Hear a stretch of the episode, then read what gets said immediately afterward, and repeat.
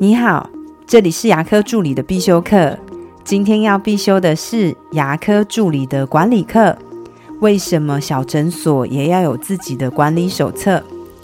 这周就是我们自己举办的五张牙椅的管理课的第三期。那非常开心，也非常谢谢各位医师的支持，能让这堂课可以继续办下去。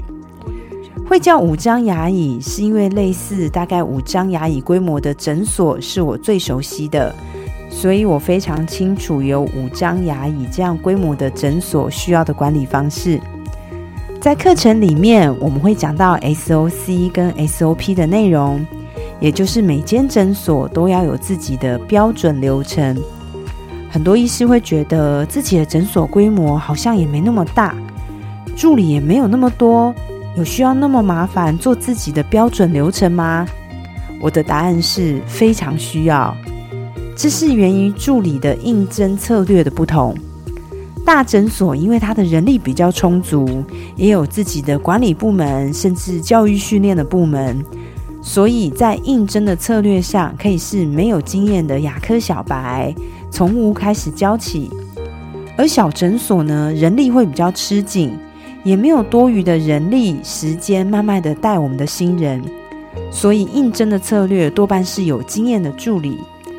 有经验的助理，它的好处是上手会比较快，我们不需要再教牙位啊、牙科术语、认识器械、怎么拍片等等。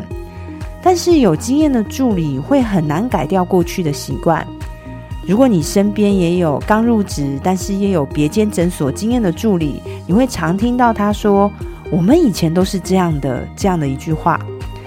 那如果自己的诊所又没有规范出自己的标准流程，那你会发现，可能很多事情都会超乎你的想象。以柜台为例，如果遇到今天是患者约自费的疗程，可是他忘记带费用，但是今天要装戴假牙要缴尾款，有些柜台呢会请他压证件。有些柜台会觉得没关系，那请他下次再带。以消毒室为例，有些助理会觉得我们在消毒纱布、棉花罐的时候呢，要把盖子盖紧的消，这样才比较无菌。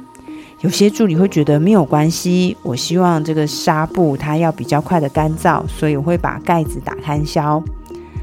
还有就是老人带新人，如果我们没有照着白纸黑字。诊所制定的流程来带新人，我们只是照着口耳相传跟自己的记忆力。那你相信我，慢慢带下去的新人绝对会跟你一开始教的完全不一样。你的诊所也有自己的标准流程吗？如果没有，那有可能很多的细节流程都会跟你当时设计的不一样哦。我的分享就到这边。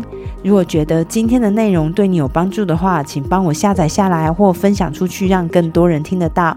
如果你对牙科管理、自费咨询跟助理培训有任何问题，欢迎留言给我，或者是在荣誉牙体技术所的粉丝专业可以找到我。